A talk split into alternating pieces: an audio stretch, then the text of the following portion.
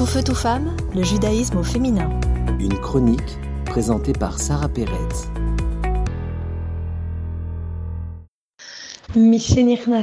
Marbim Besimcha.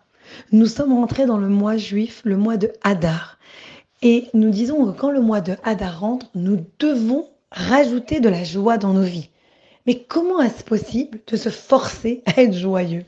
C'est quand même un enseignement, une demande assez difficile. Surtout quand des fois il y a deux mois de Hadar, 60 jours pour se forcer à être joyeux. Et c'est carrément même pas, si on réfléchit, ce n'est même pas une option, c'est un ordre. David Ameller, dans le Teilim 100, écrit et Hashem besimcha bo'u lefanav birnana. Vous êtes obligé de servir Dieu avec de la joie et de venir devant lui avec l'allégresse. Le Rambam Maïmonide nous explique que la joie est un élément fondamental du service de Dieu et que l'on est en faute si on manque de joie. Alors, comment faire pour être joyeux? Je vais essayer de discuter de ça pendant le mois de Hadar. Une petite idée pour commencer aujourd'hui.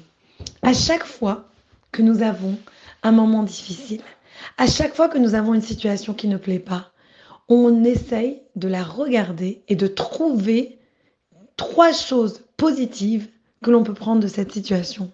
Je vous donne un exemple.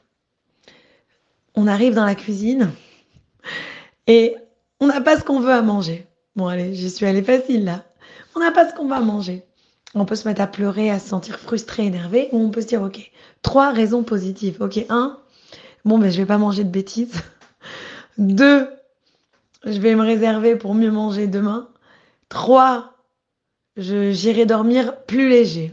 Allez, ça c'est un exemple évidemment facile et pour rigoler, mais l'idée elle est là.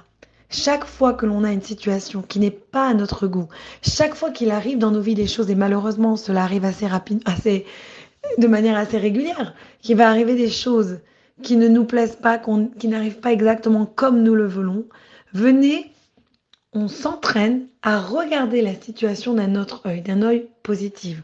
On essaye d'amener une raison positive pour ce qui nous arrive. Des fois, on va y arriver plus que d'autres, c'est vrai. Il y a des situations qui sont plus faciles à voir d'un œil positif que d'autres. Mais l'idée, elle est qu'on va générer une énergie positive, une énergie plus joyeuse. Et une fois qu'on fait ça et qu'on entraîne son cerveau, son esprit à voir les choses différentes, eh bien, notre vie sera aussi différente et notre vie sera aussi plus joyeuse. Je terminerai avec cette idée, comme on dit en anglais, ça rime.